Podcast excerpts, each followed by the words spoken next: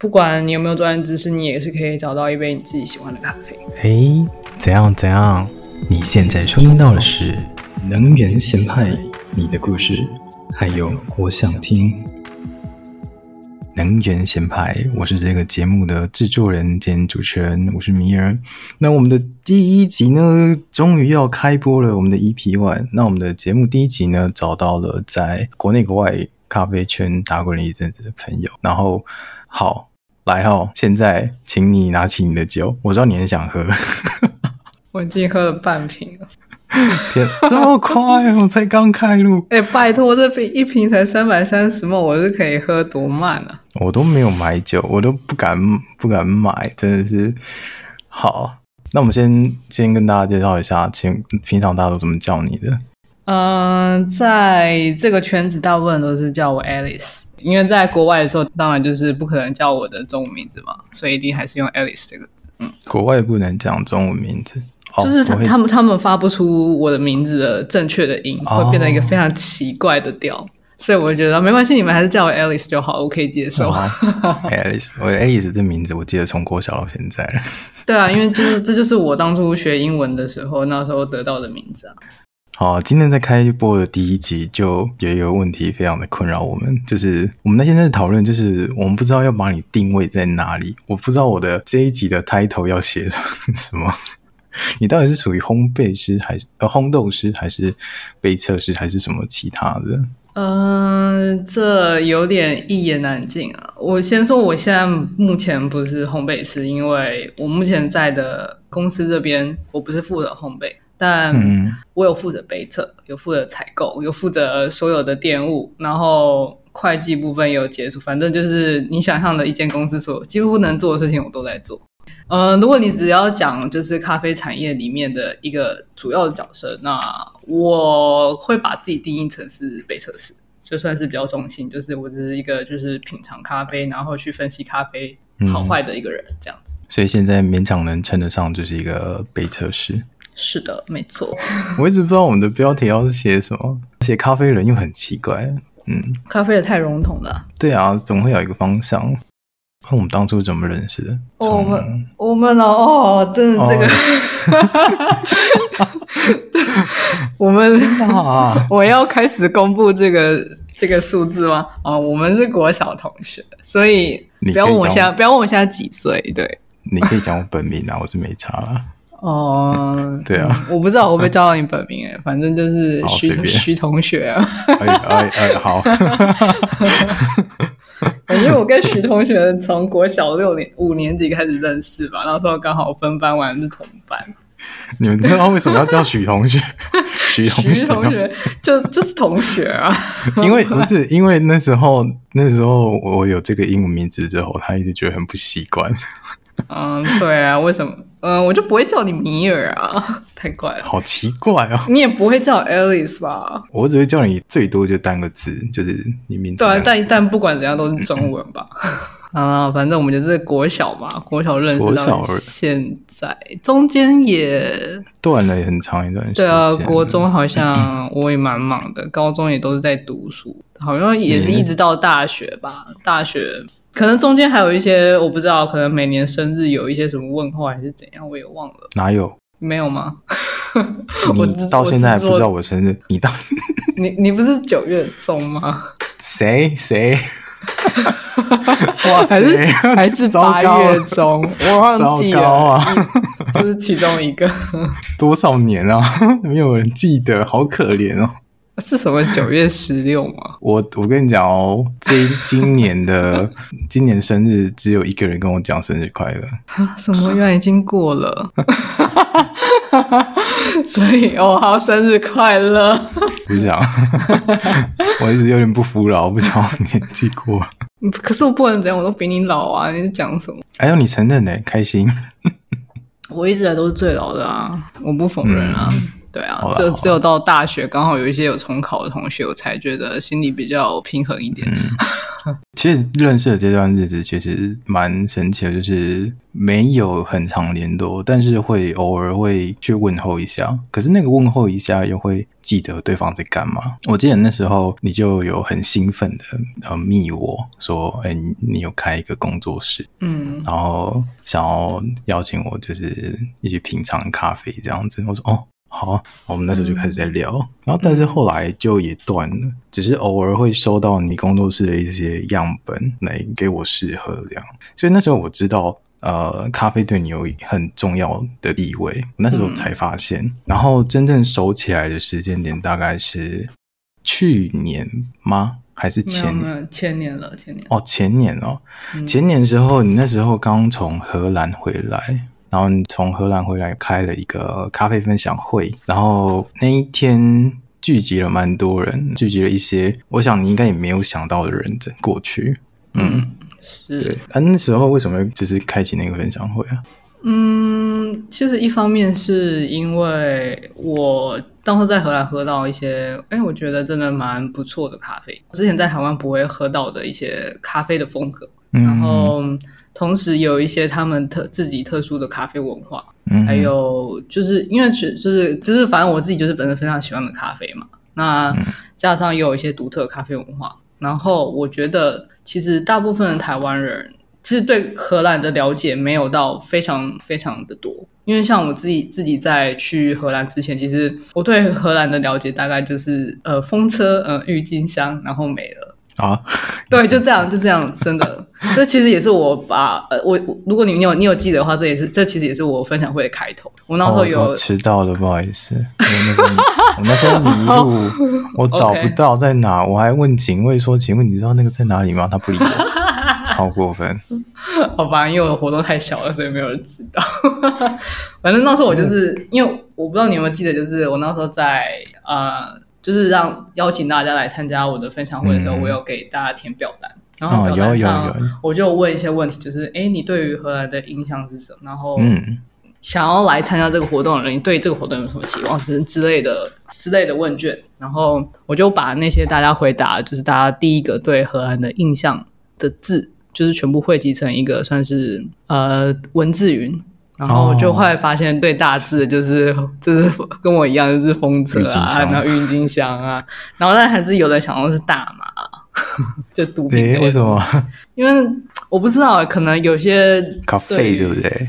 对啊，就是呃没有他们的 coffee shop，他们的 coffee shop coffee shop 就是其实就是呃大麻店的意思。哦，记错了，是 coffee shop 是大麻。对，咖啡其实才是真正的咖啡店，咖啡是或是所以就是简餐店这样。嗯，如果去荷兰要真正去喝咖啡，要去咖啡。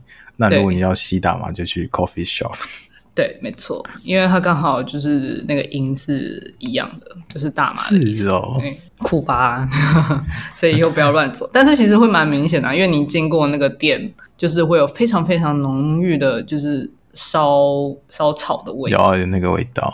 对，那其实蛮呛的了。我以为你会看到很明显，外面有个人在那边锵。呃，不会有在锵啦，但是会有那种看到，就是会有些咖啡店长得很像里面是夜店的感觉，里面暗暗的，啊，然后投射各种五颜六色的灯光的那种店，嗯，还蛮多这种，所以大你大概经过，你大概就可以知道是什么样的感觉，对，嗯，不用走进去，你就可以感受了。你那时候分享会主要的行程是你那时候从荷兰带了十支咖啡回来，嗯，然后。我们就一个一个在很短很短的时间内，大概两个小时，就是喝了十支咖啡。哦，我记得我后来加码 变成三小时还是四小时？哇、哦，没有，我记得三小时，然后好像喝了十，好有更多嘛，反正就是十支以上。嗯，对。然后那时候，我当时候去你的那个活动的时候，我当时候的脑袋的想法是：哇，你一个人要办这样的活动，要花费多少的心力，然后还要把。自己交出去的那个感觉，才能到达现在这样子。嗯，我觉得是一个还蛮不可思议的开端。因为其实那时候就一直在想吧，因为我不希望这个活动只有咖啡产业的人出现。我不是，我不是，嗯、我不是想要只有那些专业的人在，所以我、嗯、我首先就不考虑杯测的形式，因为杯测形式就是。就是完全就是用同同一个模式，然后去喝每一种不同的咖啡。我是觉得这样对于某些咖啡来说，其实不是那么公公平，因为他们就是在这样的喝法下，它不是会特别好喝。那我就想说，我要把每一支咖啡呃表现到最好，所以我就去把呃，当然就是我买当当初买咖啡豆的时候，它上面有一些建议的冲煮方式，然后我一方面是有按照他们的建议的使用的器具，但是。因为其实从在荷兰喝到跟在台湾喝到，你即使同一个器具下，你的手法或者是甚至你就是根本就是你的根本的水水跟呃两个两个国家的水其实差蛮多的，哦、所以你萃取出来的东西对就是也是差蛮多，嗯、所以我就是在开始之前还有就是做一些嗯算是因地制宜的冲煮方式的调整。嗯，然后当然就是这方面，就是我那时候刚嗯、呃、跟另外一个伙伴合作，就是请他帮我重组，然后我在旁边讲这样子。我还记得那个可怜的 一直在帮你煮，然后狂煮也没有办法休息。我又付他工钱，哦嗯、好应该了吧？这个 有有，我觉得非常应该，我几乎把我的所得都给他。不过我真的要讲，就是自从那一次之后。虽然以前就会喝呃你的咖啡，但是自从那一次之后，我才真正主动去开始品尝所谓就是咖啡的样子，嗯、然后所以之后才会去跑很多的咖啡店去喝它的品味。然后为什么会这样子呢？是因为我记得里面有这十支里面有几支是特别印象深刻的。嗯，我记得有一支是。很像，那味道很重，因为我本来就喜欢喝重口味，那味道很重。然后我记得很像一个味道，呃，是肉桂的。嗯、呃，应该说，对于荷兰人他们来说，他们把这个就是那只咖啡的味道形容成是肉桂。然后，但是那时候我在荷兰喝到的时候，我第一个想到的联想到的是台湾的香肠。啊、香肠，我记得。然后，然后那时候我香肠啊，对啊，我就刚说这就是就是台湾香肠，然后他们就觉得很好笑，很有趣。然后后来就是又在一次遇到这组人的时候，是在一个咖啡中的咖啡师大赛的。比赛现场，然后他才跟我说：“哎、嗯嗯，他们刚好遇到我说，哎，你你说的那只台台湾香肠的咖啡，就是今天要上场比赛了。”我说：“啊，什么？我我竟然不知道那只是他们 就是有提供给一个咖啡师选手，就是当比赛用的豆子啊。”对，然后后来回来办的时候，就觉得还蛮有趣的，所以我就把就是这一段也是在我的分享会上有分享给大家。然后，其实我觉得，我猜每个大大大大部分人应该都还蛮认同我这样的的风味的的描述，就有一个发酵味很重的那个感觉。对，就是其实因为他他们说肉桂，但是我说香肠，但其实是因为就是香肠里面有所谓的五香粉，然后五香粉里面就有肉桂成分在。哦、对，所以嗯，这样的点解其实是蛮我我自己觉得是觉得蛮合理的。你知道我最印象深刻是哪一支吗？好像是倒数第二支还是最后一支吧，它味道很像乌龙茶，白毫乌龙。倒数第二，我我一直记得这件事情。然后我们在喝的时候，因为喝到后面已经聊开了，然后我们说、嗯、这叫乌龙茶，来啊，喝了乌龙茶，沉香点。可是我嗯，就是喝下来，我就开始真正去品尝的原因是。嗯，每一个调性的味道真的差很远。那明明都是咖啡，可是你可以靠这些品尝去了解到说，哦，其实呃，只要手法或是豆子或是嗯处理方式不一样，就完全会不一样。嗯嗯，其实咖啡里面呃，是会影响风味的因素非常多啊，所以我我不知道，就是如果今天今天如果要讲，我不知道要讲到几点几点。你可以特别开一个专业小教室。其实我之前的工作室的那个的 blog 上面，其实我有稍微提过这些东西。哦、你之前工作室是哪一个啊？哪一个？什么名字？韵手烘咖啡工作室。哦，韵味的韵手烘咖啡工作室。对哦，对对对。对，然后在上面就提，就是其实我之前有做一系列的，算是 blog，就是介绍一些咖啡中专有名词，然后也有提到一些跟影响风味有关的某一些名词上面的解释，什么都有这样子。嗯嗯嗯、对，但我现在听听白了一阵子。哎哎，你那个的工作室，我记得好像也休息了。但对啊，其实目前是休息，但是我一直觉得我好像没有给他一个哦确定终止，就是就是最后最后一个就是终止的可能贴文啊，还是一个什么哦，就是我就是我觉得如果有在 follow 我的那个粉钻人，他们会不知道说我现在到底在干嘛，为什么那么久没有更新这样子哦。当然，就是我先暂时把这个放一边，因为我还有好多好多好多好多的 project。因为其实。呃，说喝咖啡就是跟品茶一样，嗯，跟喝茶一样，你要用心用你的舌尖去品尝，真正去品尝，就知道那个味道怎么来的。就是你终于喝到后面，你可以知道说为什么人家后面会是写它是什么风味，比如说呃比较莓果味，或是比较坚果调性，嗯、对，那都要用心去品尝，是一个蛮适合沉浸的一个过程。嗯，那你当初怎么去接触到咖啡呢？当初是因为、啊、以至于你现在这样决定要走下去。嗯，是因为大学的社团，那时候有就是刚好有一个咖啡社，没错。那时候好好嗯，对，想当年那时候我进去嘛，然后其实那时候咖啡还不是一个非常主流的社团，所以我们社团非常非常非常小，所以在学期末的时候。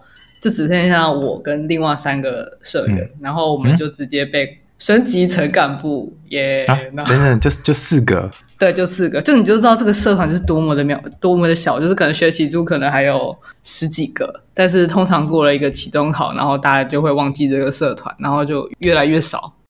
啊，我以为你们社团有三十人左右，居然才没有没有没有，那那是现在，现在现在也有这，现在有这么多了。现在好像已经是一个大社团，我不知道有没有到五十个，有没有？反正就非常大，然后就是有报社的嫌疑这样子。哇，为什么这么好？我不知道，可能现在学弟妹比较会行销吧。当然，我也没有跟他们接触，就是现在比较少跟他们接触，所以我也不太清楚他们到底怎么做的。嗯，对啊。那为什么？嗯、为什么你会走、嗯、决定要走上这条路？就是关于咖啡这条路。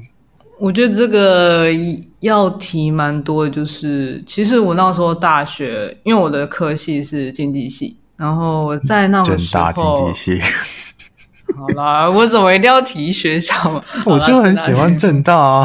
好了好了好了，可以可以，政大还有政大经济系。好，因为那个那个吴青峰也是政大，欧马克也是政大，然后那个谁啊，嗯、浩浩跟蓝一鸣也是政大。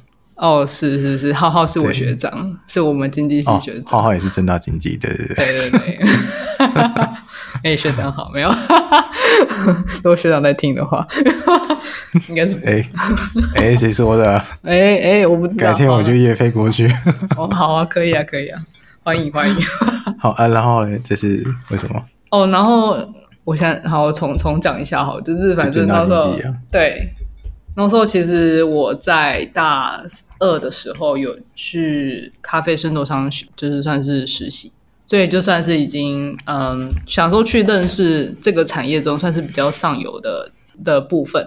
然后其实我在那就是大概一年多的时间里，其实我我我我是非常的开心，因为我是进去，然后我每天都很期待要上班，因为我知道我又可以学新的东西。然后去学一些我之前都有听过，但是没有实际去嗯、去做过那些事情的机会。我觉得我突然拿到这些机会，然后我又有一份不错的薪水，然后就觉得非常非常的嗨，然后就很有热情。可是后来越深入越深入的时候，会发现其实嗯这个产业的薪水真的是蛮低的、啊。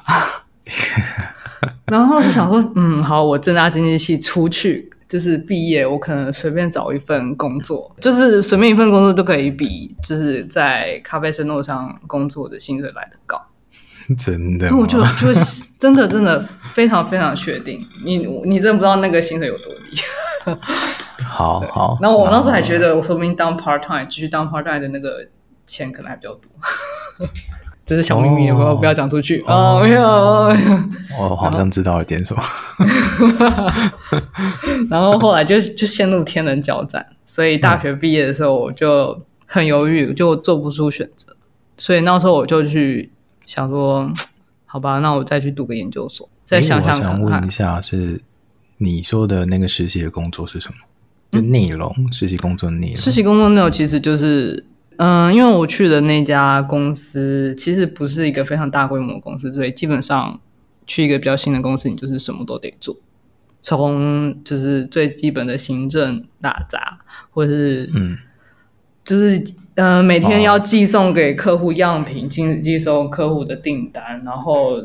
接客户的电话，然后跟他们聊，然后推荐他们什么豆子，所以也算是接触了行销跟业务。哦，有点像公关这样嘛？公关只是其中一部分。然后其实各种打杂的。对，然后其实贸易商都会去，呃，会去参展，所以我就可能要准备参展的一些用品啊，然后人也要去展场帮忙，然后冲煮咖啡，然后介绍咖啡这样子。嗯。对啊，就算是那时候算是一个让我咖啡知识跟相关功力大增的一个，嗯，一个阶段这样子，就还蛮还蛮享受在里面的啦。只是就是想到怎么会这个薪水？都这薪水再高一点，这个薪水 就是这个薪水再高一点，我就完全二话不说，我一定会加入他们。好，对，然后有点现实面，对，还是要还是要吃饭的。是啊，就想说，如果你在台北市，那个薪水好像有点难生存啊。对，而且我不是台北人，我，我还要租房呢。哎，租房真的是，哎啊，算了，不要不要这样，嗯、不要气馁，我们我要努力，要加油，我们很强的。对，嗯，好，那那时候你面临到抉择之后，对啊，我就去选择去读了一个学位，研究所，嗯。嗯当然，我也不是随便挑一个研究所，我是挑一个我非常，我算是我当时蛮有兴趣的一个系所去读。其实那时候在在那之前，在大学的时候，我就有想过说，哎，我至少要有一年想要出国交换，想要就是去国外看看看看，就是算是开开眼界这样子。但我那时候大学没有去成，所以我后来就把这个计划推到研究所。所以我硕二的时候，我就我就去荷兰。哦。然后那时候去才去荷兰啊，对啊对啊对啊，所以那时候去荷兰的时候就嗯，反正因为现在要谈的是我为什么要选这条路，因为那时候所以我那时候在荷兰的时候就是算是被鼓励吧，也是被别被其他人激发这样子，因为因为就是那个社会就是一个社会就我我觉得是比较偏社会主义的一个社会，然后他们的福利制度非常好，基本上大家就是对啊，大家都是。不不太需要 care 他们的可能生活，但是他们就是非常的嗯投入在他们想要做的事情上面，所以追寻梦想对他们来说是一个非常，我觉得算是非常生活非常平凡的一件事情。嗯，而且我在那边遇到了一些荷兰的咖啡人，然后聊天之后觉得，哎，他们也都是非常热情，然后很愿意跟我分享，就是。他们当初选最后要进当成咖啡师，还是要当烘豆师的一个职业的决的抉择。嗯，然后我就听了一听，我就觉得说，对啊，那我为什么不选一个自己喜欢的？嗯，虽然其实我我不是这个科，就是我不是跟餐饮相关的科系，但是我知道我就是喜欢这个东西。而且其实就是米尔，好像米尔也知道，说我那时候就是其实我当当学生的同时，我还有一边。做工作室的事情，讲我的名字讲那么别扭。好了，你工啊，另外一边工作室，对对，然后然后对我同时在做这件事情，嗯，而且我甚至到了，就是读了研究所，到了荷兰，我还是继续在寻找跟咖啡有关的事情。嗯嗯，所以我就想说，我既然就是我，我既然那么喜欢这个东西，然后我那么热爱它，我为什么不就是好好的，就是用一段完整的时间去。去就是怎怎么讲？去陪伴他，好奇怪，然后 去做他做这件事情，这样子。我感受到全心投入到里面。对，所以我即使拿到了我的硕士学位，最后还是决定我想要做跟咖啡有关的产业。我觉得还有一个原因是，可能当时你有工作室吧，反而会把一些嗯责任和一些想法开始慢慢扩大。嗯，以至于你去那边就会开始不断去搜寻跟咖啡相关的事情。嗯嗯，可能吧。但是我觉得，不管有没有工作室这件事情，我去荷兰，我一定还是会去找咖啡店喝。哎呦，对。所以之后呢？对啊，嗯、那在那之后，在那之后，所以我后来就是研究，就是反正留学回来嘛，我先我把我的论文完成之后，我就其实就在想说，我没有很想要留在台湾。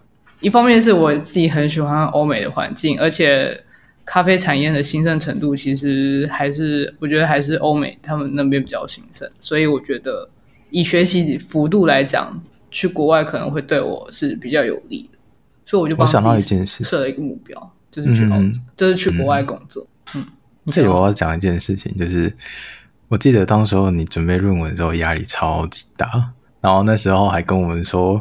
有一天，我不小心梦到我我自己成买了一张机票，直接飞回荷兰。有吗？有，你有没有讲这件事情？对，那时候超级想要回去荷兰，然后就心心念念的一直在讲，然后做了这个梦之后，还跟我们说，突然觉得好像距离不遥远啊，一张机票就可以到了。哇，哎、欸，我有印象这句话，在前面我忘了，我有印象最后最后那一句话。对啊，那时候真的压力很大，而且就、嗯、因为你知道那时候写论文就是基，我觉得写论文还是要百分之百投入在里面啊。就是你分心想要做其他事情的话，就会觉得一直被拉扯。但是你又知道这个东西非常重要啊，好写好写，我没有写过。然后我我就那时候就很想要挤在一个学期内毕业。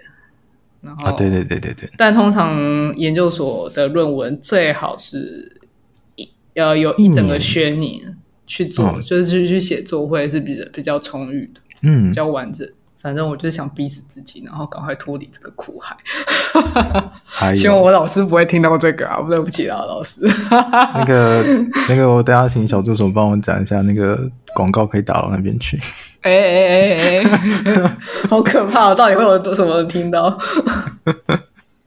好，然后啊，对你后来呃，终于毕业之后可以。要找国外的工作，其实我那时候在毕业之前在就在找了，对，然后但是我就是非常没有那么就是没那么积极的在找，可是我一方面还是一直在参加各种跟咖啡有关的活动。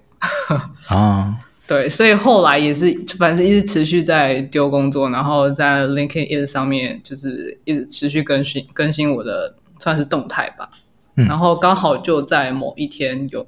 有一个我不知道是不是诈骗讯息，然后就传传过来，然后就说：“哎，就是其实我就忘了具体内容是什么，反正他就问我说：‘哎，我是不是还在找工作？’因为我其实我在我的 LinkedIn 上面的个人简介上面，我的我写说我正在找一些国际的机会。嗯嗯嗯。然后他就问我说：‘哎，你是不是还在找国际的机会呢？’我说：‘嗯，对啊，是的，没错。’然后他就说：‘那他们那边其实现在有一个。’想要开设一个跟咖啡有关的呃教育学院的职缺，然后问我有、oh. 有没有兴趣。然后当然他同时一方面也是问我说，那我有没有考什么证照啊，还是什么之类的。我说呃没有，但是我有一些上课的经验，就是我去教过人的经验这样子。嗯，有一些经历。对，然后那时候就就其实只有谈到一个一个段落，因为他显然对方没有。很想要马上录用我，因为我没有去考那些很贵的证照啊，所以他也可能也会有点少，有点质疑我的专业度。嗯嗯嗯。但我们就保持联络，所以后来就持续有，嗯、就有时候会稍微聊天一下，就是可能就是他，我觉得他有点在嗯、呃，看我是不是跟他们他们的想法比较接近。嗯，就是他们会问我一些问题啊，然后他们觉得怎么样啊？就是他可能就问说，哎，你觉得那个金标会上面的咖啡怎么样啊？什么的。然后、哦、有一点在考你的感觉，感觉听起来是有点像在试探。然后，嗯、但我觉得没关系，我就我反正我就把我的最真实的讲法讲出来，这样子。嗯、因为我知道，其实通常我我觉得通常欧美人他们比较会直接的去诠释某些东西，所以我也不会太遮遮掩掩就讲出我的想法。然后后来聊了聊，就是我觉得就是呃，对方其实对我蛮有兴趣的。只是碍于就是呃，我们是一个完全没有见过面的人，所以我就想说，好吧，那我就去试一把。哦，你就直接飞过去了？我就飞过去了。要 对，但其实，在那之前，是因为他们有试出善意，就是他们寄了他们的烘豆厂的咖啡给我喝啊。然后就是他们也有问我说：“哎，总觉得怎么样啊？什么什么之类的。”然后我就觉得，然后嗯，其实他们，我我我听起来是我我自己是觉得蛮有诚意的。然后后来有在聊一阵子，然后我就决定说好，我排个时间过去看看。然后他也说，就他，因为他其实一方面也会担心我适应的问题，因为我是要直接去一个我完全不熟悉的国家，嗯、所以他会建议我说，你要不要先来看看，你喜不喜欢这个地方，然后你再决定要不要接这份工作。那到那边还顺利哦？其实蛮顺利的、啊，而且我那时候反其实就只是抱，原本是抱持着一个。就是去玩玩的心态，就是啊，你可以出国玩哦耶！然后终于可以出国了，那个感觉。对，但是我但是其实我告诉你，我那时候去去过去的时候，虽然我有一半时间在观光，嗯、一半一部分时间去在跑咖啡店，然后一一部分时间就是跑去就是去红豆厂看。嗯，然后我大概每天都会拨一点时间，就是在红豆厂观察，就是人来人往的样子，然后认识那边的人。对，然后其实他们中间有给我一些小小的面试的挑战，呃，我我在那边要试讲一堂课，然后，哦，所以我在那边要立刻生出一堂课，他们就想要看我在台上的表现，然后还有什么？就是还有哦，还有另外一方面是写文章，就是写一些比较咖啡，介绍一些咖咖啡专有名词的英文介绍这样子，好像其实就是。当你有那个机会，就看你有没有那些能力可以展现出来。嗯，是啊，是啊，没错。对啊，有这些之后，才能更有下一步。嗯，对啊。嗯，那你之后，嗯，我觉得在你这一路这样子走过来，你觉得你现在遇到这些人跟事情，你觉得你们这个领域跟其他的领域的差别在哪里？就是人的差别在哪里？嗯，看待这个世界的方式，哦、看待世界的方式吧，这个听起来有点太哲学了。但我想要讲一个比较，嗯、好，就是基本的分法，就是我觉得我在咖啡厂遇到的人，通常通常都是比较热情，哦、因为诶，他们的职职涯的选择是因为热情，像你一样吗？我觉得大部分都是这样子，因为他、哦、因为。没有一个科系就是专门在学咖啡啊！你要说餐饮业，但是咖啡其实也只是非常，就是可能只是其中一个科目而已。对，你不讲我没有想到，咖啡没有一个专门的科系。嗯。所以你要真的投入到这个产业，就是你要么就是你喜欢嘛，不然你可能什么家家族企业嘛，好了也有可能。但是我觉得前者的那那一类的人是比较多。嗯嗯，所以他必须要通常是自己想要去学，所以才会去。呃，参加社团或者是上课这类的，对啊，不然就是可能刚好你，嗯、但是有一部分就是可能像是进口商，他们原本就有在进口某些产品，然后刚好想说，哎，来试试看咖啡这个产品，然后就开始进口，嗯，然后就，但是他们也可能也不知道进了什么东西，然后之后就会开始有一些有兴趣的人去去挖掘，所以这东西就会越来越大，这样。那你自己是怎么看待？你现在回国，你自己是怎么看待现在这个产业的？嗯，我觉得以我现在，除了钱很少之外，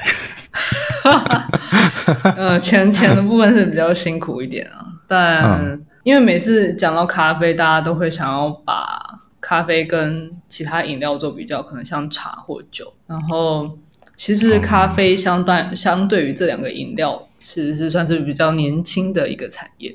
所以大家其实，嗯，讲白点就是，其实还没有一个真正的非常确定的一套系统，或者是呃一个说法，可以把所有咖啡的所有的现象啊，还是任何的什么种植、风味等等，就是有一个完非常非常的健全的归纳方式。所以大家就是呈现一个各说各的话，但是我觉得大家都是站在一个喜欢咖啡的角度上，嗯。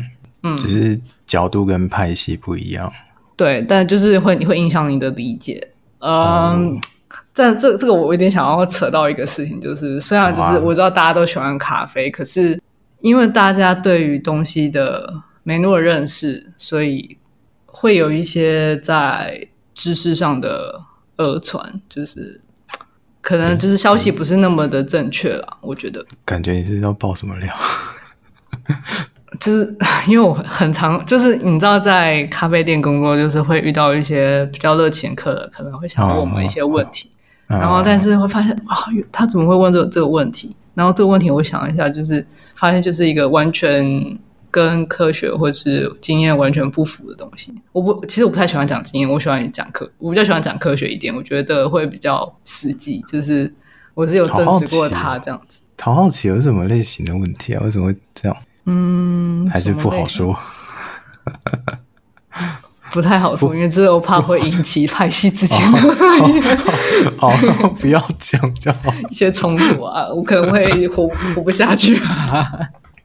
但就是，但其实是蛮有趣的，就是你可以知道，就是大家很多不同的想法。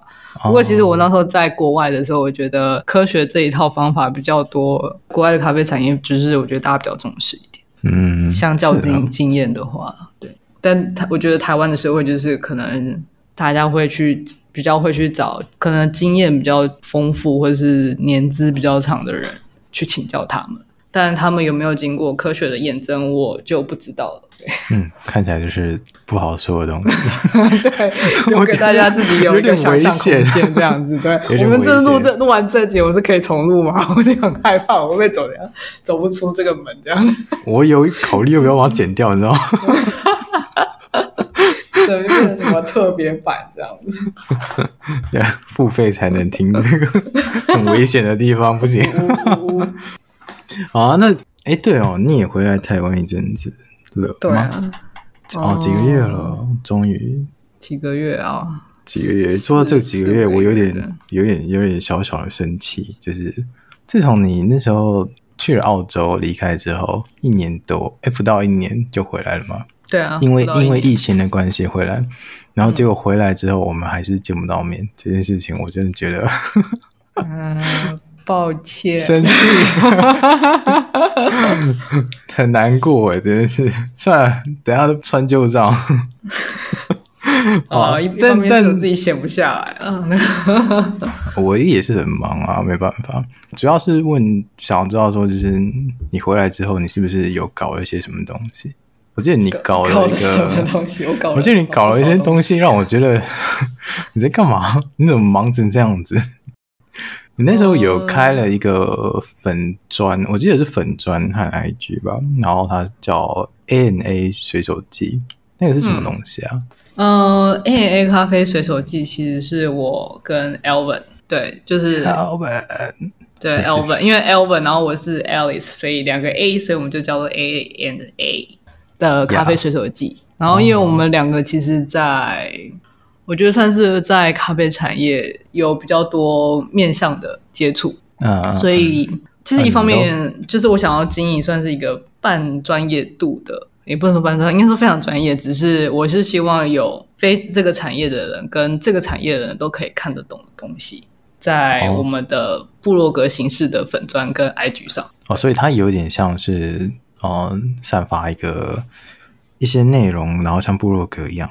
对，没错。然后这个部落格是以就是中英文两个语言去经营，因为我们希望我们就是不是只有把呃这些消息是给台湾的朋友知道，就是也可以有机会被散布到其他国家，或是因为其实我们在这个 ANA 咖啡随手记里面，我们有提到一些跟台湾咖啡产业相关的一些事情。所以我觉得，哎，也许会有一些国外朋友有也有兴趣知道。对，我记得里面，呃，我那时候有稍微看一下，我记得里面还有一些就是你们做杯车的一些记录。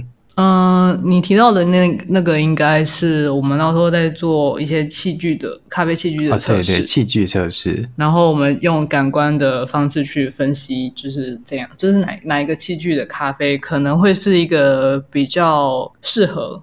的呃，就哪一个器具就是一个比较适合萃取的呃的的的一个器具，那都是奇怪，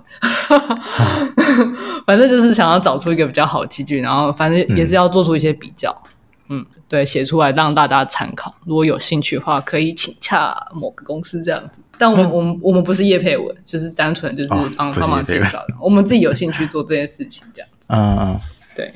所以 ANA 咖啡水手机它适合给嗯。新人看吗？还是给内行人看？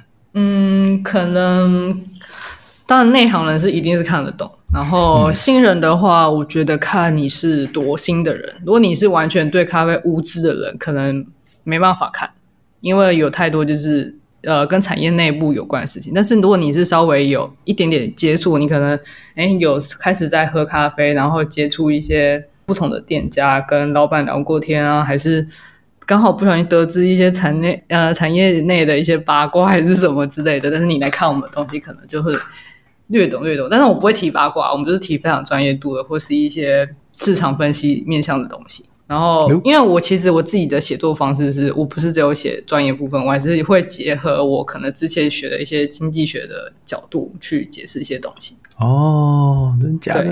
对对对，啊、但这没有用到非常多，但是我尽量尽可能就是用一些大家都看得懂的语言去解释很多东西，这样子。嗯，嗯我想跟大家推荐的是，如果我真的要从新手开始的话，反而可以去看运手烘咖啡工作室的 blog。哦，我之前对我之前就是看你那时期的 blog，我大概有一些了解。嗯嗯嗯嗯，对对对。稍微休息一下，听到这边觉得累了吗？没关系，等你回来，我们再继续聆听下一集 Alice 关于未来和怎么找到自己的故事。追踪我们能源咸派 Facebook 粉专，里面有一些神秘的成就，需要你们来等着解锁。这些成就里面更有一个我们觉得是不可能完成的任务，需要你们一起来帮忙。中场休息一下，我们等一下见喽。